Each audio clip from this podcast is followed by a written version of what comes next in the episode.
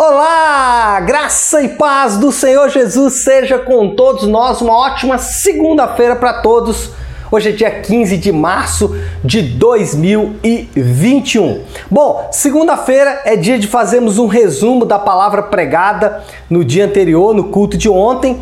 É, esses dias não estamos tendo culto efetivamente por conta é, das restrições impostas pela pandemia do novo coronavírus, mas estamos tendo ali a oportunidade na nossa, é, é, na nossa plataforma online de ministrarmos a palavra de Deus. Então, é, inclusive, quero te incentivar, você que não conseguiu assistir ontem, assista lá no nosso canal no YouTube Nave Sua Igreja. Bom, ontem é, dando sequência à exposição da primeira carta de Paulo aos Coríntios, Ainda na introdução da carta, Paulo ele vai é, é, chamar a atenção de três pontos que ficarão ou que serão usados em toda a sua carta para fundamentar as considerações que ele vai precisar fazer para aqueles irmãos. Lembrando que a igreja de Corinto era uma igreja que estava passando por sérios problemas, dos problemas mais diversos, desde divisão, imoralidade sexual, presunção e arrogância da liderança, enfim,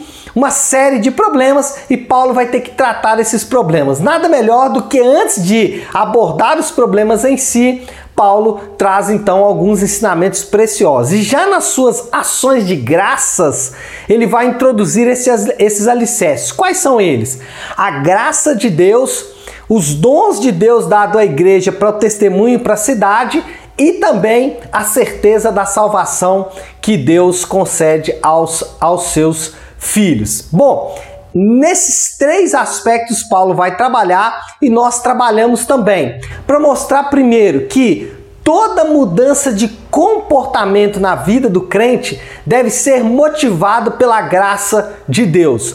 Nós não podemos ou não devemos exigir ou esperar mudança, nem na nossa vida, nem na, na vida das outras pessoas, de duas formas que normalmente fazemos.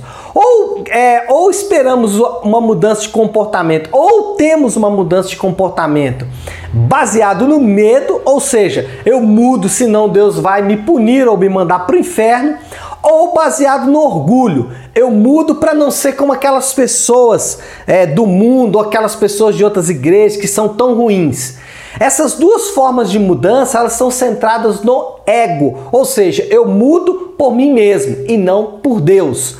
Paulo, ele está incentivando ou vai incentivar em toda a sua carta, e aqui ele faz uma pequena introdução, a mudança pela graça, ou seja, eu mudo de comportamento quando eu entendo que o meu comportamento causou a morte daquele que tanto me amou. Jesus morreu exatamente para que eu não tivesse o comportamento que eu tenho. E aí eu vou mudar, não por mim mesmo, mas eu mudo para agradá-lo, para conhecê-lo melhor, para amá-lo e principalmente para ficar cada vez mais parecido com ele. Assim, a mudança de comportamento não é baseada nem no medo nem no orgulho, mas a mudança de comportamento é baseado no amor a ele. Em segundo lugar, nós falamos sobre os dons de Deus dado à igreja para edificação da cidade.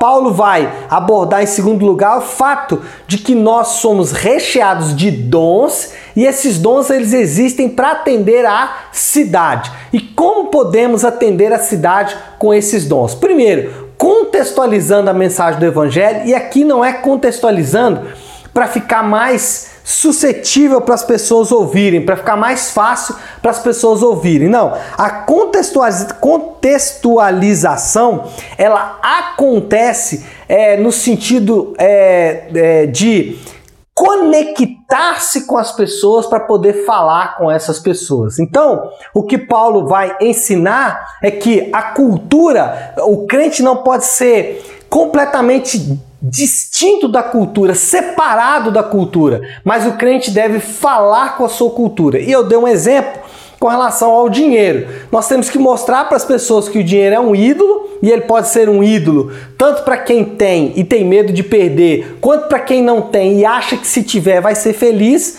Então nós devemos desafiar esse ídolo e mostrar para as pessoas que a segurança que elas estão buscando, tanto aqueles que têm medo de perder quanto aqueles que querem ganhar, é, a segurança que eles estão buscando está em Jesus Cristo. Em segundo lugar, nós podemos e falamos com essa é, é, cultura através do serviço a essa cultura. Paulo vai dizer: olha, quanto mais servimos a cultura, mais nós vamos conectar a cultura. E em terceiro lugar, nós falamos que é, a igreja ela tem a certeza, a segurança da salvação. Lá no versículo de número é, 8, Paulo diz: Ele os manterá firmes até o fim, de modo que vocês serão irrepreensíveis. Então, os crentes, eles perseverarão enquanto esperam a volta do Senhor Jesus. A nossa segurança não está naquela frase, uma vez salvo, para sempre salvo.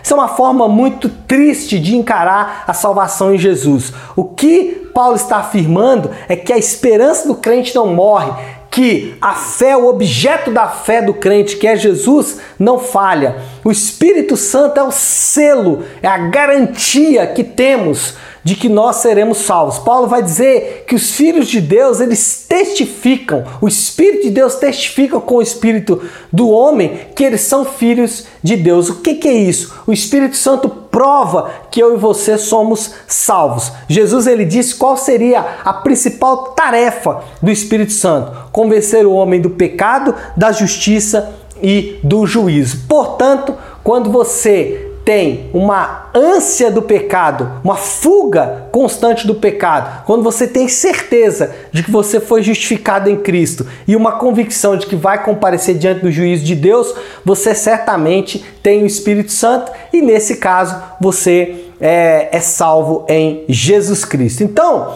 basicamente foi isso que falamos. Eu quero incentivar você a não só depois assistir todo o nosso Navion de ontem, dia 14 de março, como também acessar o nosso site www.leoeller.com. Lá tem todo o estudo, todo o esboço da palavra. Você pode ler e estudar um pouco mais, eu tenho certeza que o Espírito Santo vai continuar falando ao seu coração, tá bom? Uma ótima semana, fiquem com Deus e que Deus abençoe.